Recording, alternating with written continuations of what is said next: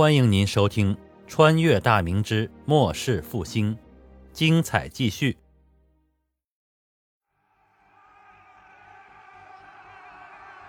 在六千川军的前后夹击下，老回回亲率的刘贼一千前锋以及两里外的一千刘贼后队，只抵抗了不到一刻钟的时间，便或死或逃。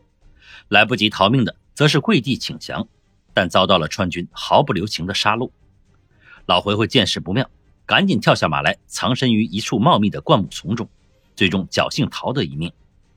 秦一鸣眼见前队的刘贼已败，遂下令留下五百人搜寻官军伤亡士卒，并打扫战场。至于逃跑的数百刘贼，则不去管他。现在的情形下，已经不用再分兵包抄，防止刘贼往南面逃窜。刘贼大队尚在后面，不曾赶上来，直接带人掩杀过去就成。简单的商议过后。秦一鸣和高希勋带着剩下的五千余人，顺着官道继续往东，尾随着转身逃窜的后队贼军，直奔防线而去。留下打扫战场是为了搜捡贼人身上的财物，至于刘贼的兵刃，官军根本不屑一顾。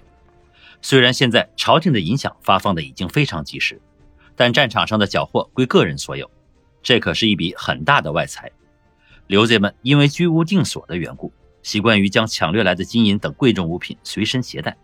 不管是川军还是辽东军，近两年与刘贼的数次激战下，都是收获不小。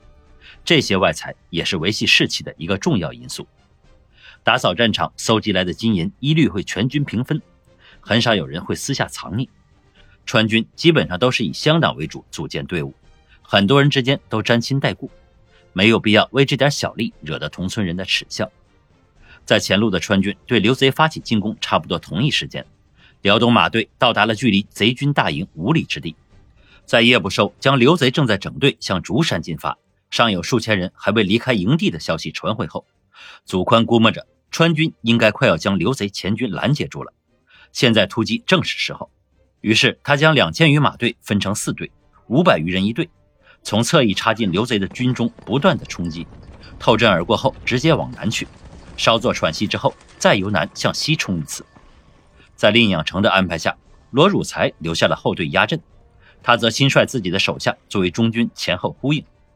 前面七八里外老回回败阵的消息尚未传回，令养成带着部下刚走出营门不远，忽然一阵闷雷般的响声从北面不远处传来，随即一道道尘土汇成的烟柱升了起来。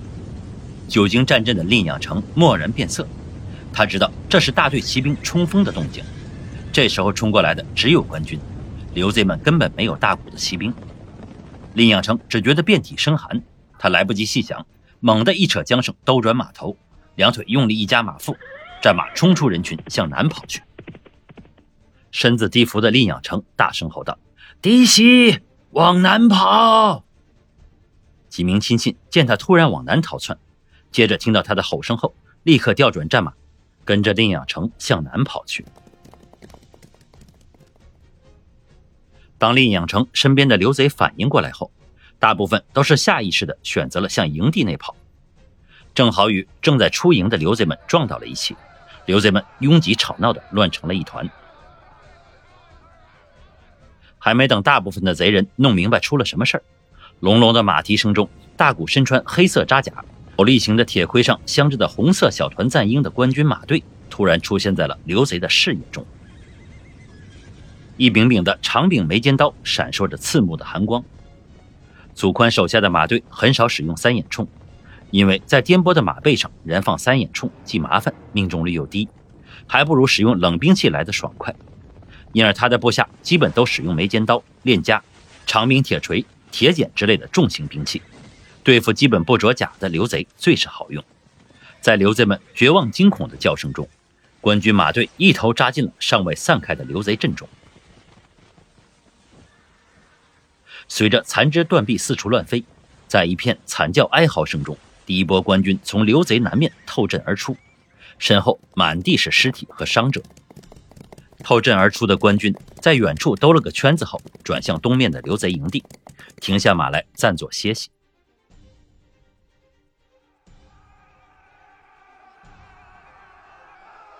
还没等刘贼们缓过神来，第二波官军也已杀到。这波官军的目标。是已经逃进营门里的刘贼，刘贼们犹如岸边沙土堆积的城堡，在官军骑兵如同海浪般的连续冲击下，瞬间崩塌，根本没有任何的还手之力。战场上到处是争相逃命的贼人。祖宽亲领的第四波马队冲过来后，才发现眼前根本没有大群的贼人，刘贼基本都已四散奔逃。官道上被截断的西面贼人，眼见官军凶狠，只得拼命的往西面的竹山方向逃窜。第一波冲阵的马队，在祖千军的带领下，由南面的原野中冲上官道，直接向西杀去。营地内的罗汝才在官军第一波冲锋到来时，便察觉不妙。他顿时明白过来，这是中了官军的埋伏。